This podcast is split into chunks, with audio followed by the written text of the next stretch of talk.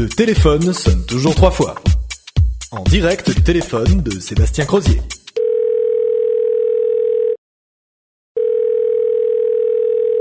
Free Mobile veut se faire financer par ses concurrents via les terminaisons voix et SMS.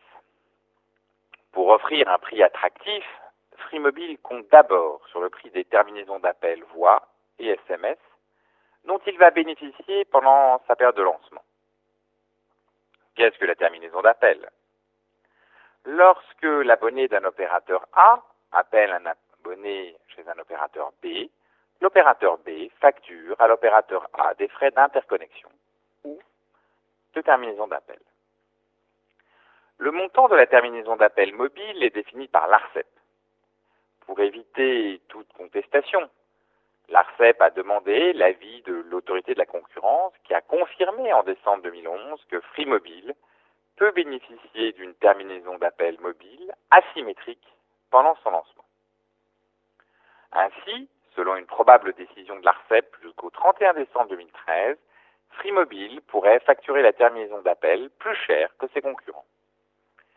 Pendant les six premiers mois, Free Mobile pourrait facturer 2,4 centimes d'euros la minute pour la terminaison d'appel, 0,9 centimes de plus que ses concurrents. Free comptait sur un tarif plus généreux en sa faveur de 3,4 centimes d'euros par minute. La prétendue concurrence libre et non faussée impose en effet aux opérateurs en place de financer l'installation de leurs concurrents. Cette faveur n'est cependant pas définitive et la terminaison d'appel, progressivement ramenée au tarif commun, pourra obliger Free Mobile à revoir ses tarifs dans le futur. C'est la même logique qui prévaut pour la terminaison SMS, hormis le fait que l'ARCEP ne s'est pas jusqu'à présent prononcé sur cette question. Et c'est un mécanisme de discussion directe qui s'établit entre les opérateurs et dans lequel l'ARCEP n'intervient qu'en cas de désaccord entre les opérateurs. Et justement, Free a demandé en décembre 2011 un prix de terminaison SMS à 2,85 centimes pour les messages acheminés sur son réseau, soit 1,35 centimes de plus, ou 90% de plus, que ce que Free paierait aux autres opérateurs. Ce que naturellement les autres opérateurs mobiles refuse actuellement. Ainsi, pour 30 minutes de conversation mobile par jour, réparties à 50-50 entre les appels entrants provenant d'un autre opérateur que Free Mobile et les appels sortants, un abonné Free Mobile permettra ainsi à son opérateur de gagner 4,32 euros hors taxes par mois, financé par les autres opérateurs sur décision du régulateur. Et sur la base de 12 SMS échangés selon la même règle, c'est 2,5 euros hors taxes euh, qui seront facturés.